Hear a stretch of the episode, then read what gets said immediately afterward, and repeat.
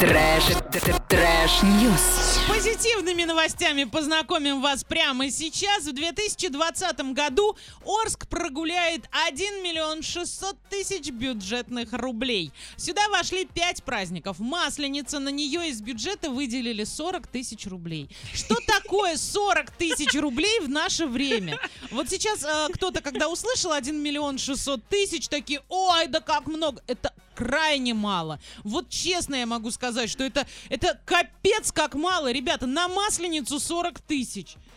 Ну, это, это- а на подарки это, то- это вот в том числе Это все нет? вместе, Вань. Это вот 40 тысяч. Все вот эти вот подарки, видимо, и были. Ну, чучело же нет, Остальные можно организовались сами. Ты думаешь, что чучело стоило еще Чучело самое дорогое, ты что? Нет, самое дорогое это День города у нас будет. Потому что, смотри, чучело раз, потом нужно держать на контроле пожарную охрану, это же тоже Да, нужно да, да, платить, то есть да. там на самом деле-то нехилая сумма А, ну значит, заливается. смотрите, наши вообще молодцы, они еще и сэкономили. Сэкономили, да. Конечно, 40 тысяч на масленицу потратить, это вообще прекрасно просто. Это супер экономисты, где вы учились? Вообще молодцы, я прям очень рада. День работника культуры. Здесь средства будут потрачены по большей части не на массовые мероприятия, а на вручение премии «Культурное наследие». И всего потратят 172 тысячи 500 рублей. Ну это тоже копейки. 500 рублей это вода для жюри. Может быть, Иван, ты как бывалый член жюри, все Мгм. это знаешь. А на День Победы потратят 400 тысяч рублей. Но это тоже крайне мало. В масштабах города у нас люди свадьбы гуляют, э, как у нас День города, допустим, стоит 760 тысяч на День города потратить. Вот, поэтому звезд, мне кажется, в этом году тоже ждать не стоит. И Новый год и Рождество 297 тысяч 500 рублей. Вот так раз и пазл сошелся. Там 500, здесь 500. А, все, да? Да, все. Ладно. Все пятисотки Так, а потратили. здесь пятисотка куда может пойти? На соль, чтобы дороги посыпать. А, ну вот, э, да нет, не на соль, подожди, это Новый год и Рождество, это на то, чтобы заделать дырку в елке внизу, вот в этом постаменте, в котором видно всю конструкцию. Думаешь, хватит 500 Я думаю, рублей? на Не, ну картонку если- хватит. А, и найти того человека, который за бутылку сможет это все Тихо, приделать. тихо, тихо, тихо. А, э, Минеральной воды, конечно воды, которая осталась вот с награждения культурного наследия. А вы о чем подумали?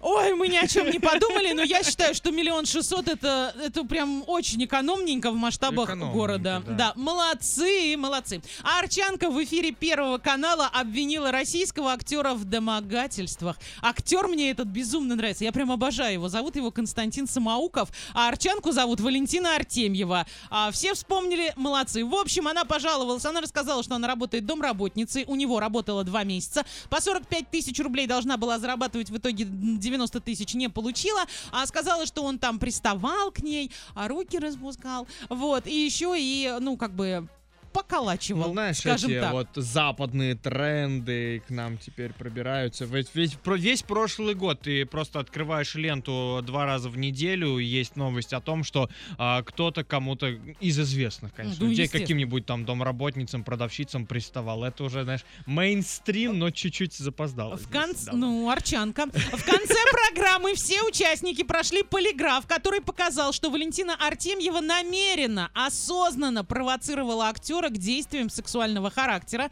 Также женщина сказала, что Самоуков задирал ей юбку. Но и это оказалось ложью. При этом а, планов а, вымогать у семьи деньги сказали, что еще на диктофон там оставляла, чтобы все слушать. При устройстве на работу у Валентины не было. При этом полиграф показал, что актер все же поднимал руку на домработницу, но сказали, что она там на 6 тысяч наговорила по телефону, воровала еду. В общем, кого интересует, а, кто знает всех этих а, действующих лиц, зайдите на сайт урал56.ру и все-все-все посмотрите для лиц старше 16 лет. Ваня, какие новости есть у тебя? А, позитивненького чего-нибудь или продолжить немного? А, давай немножко продолжим. Продолжим, да. давай. Ученицу второго класса вывели из школы в наручниках. Как тебе такое? За что? Она же маленькая, она же деточка. Смотри, это все проходило во Флориде, и, значит, ее задержали за то, что она отпихнула трех сотрудников полиции. И что? Ну как там она отпихнет, а? Ну, Ну вот я не знаю как, но дело в том, что а, закон штата не устанавливает минимальный возраст для ареста, поэтому ее вот в эти, ну, на нее, знаешь, так громко написали, наручники, Мгм. нет, вот эти хомутики пл- пластмассовые. Да есть, какая которые- разница, это все равно неприятно. Да, ну не знаю. В Мало ли, общем, как это потом отразится на детской психике, и потом кому она пойдет устраиваться она домработницей и приставать. плакала, просила ее не забирать, дать Ну, ей второй шанс, но в итоге ее увезли. Вообще! И сделали фотографию, взяли отпечатки пальцев и внесли в картотеку. Ребята, ну куда вы там все покатились во своей, во своей Флориде? Ну come on, ну проснитесь, ну ребенок маленький. Ну она не могла причинить вам ничего от слова совсем. Ну, это, видимо, рассудили как нападение на сотрудников полиции при исполнении.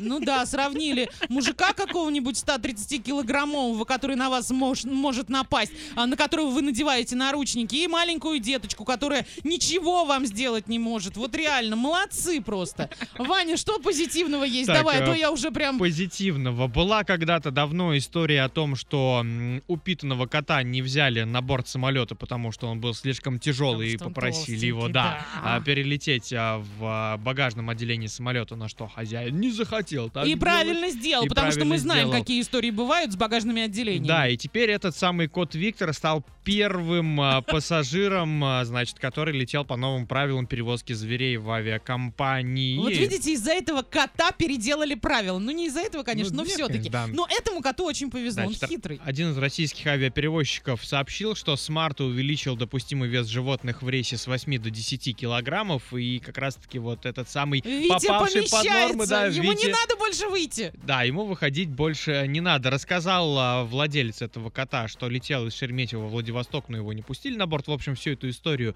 он заново пересказал, чтобы напомнить. а, и что он тогда сделал? Да А, там хозяин еще такой продуманный, он взял он худого нашел, да, кота. худого кота, который похож на Витьку на своего. Да, прошел с ним, а потом вернул своего Виктора. В общем, там очень хорошая парочка такая. А S7 Airlines, большое спасибо, что вы увеличили для котиков больше а, веса можно взять. Да, и, кстати, вот тогда еще этого товарища и исключили из программы лояльности и заблокировали его бонусный счет. И я не знаю, почему он не обозлился на эту компанию. Да ладно, они красивые, у них такие стюардессы классные и самолеты зеленые, поэтому на них злиться просто нельзя. Trash, trash, news.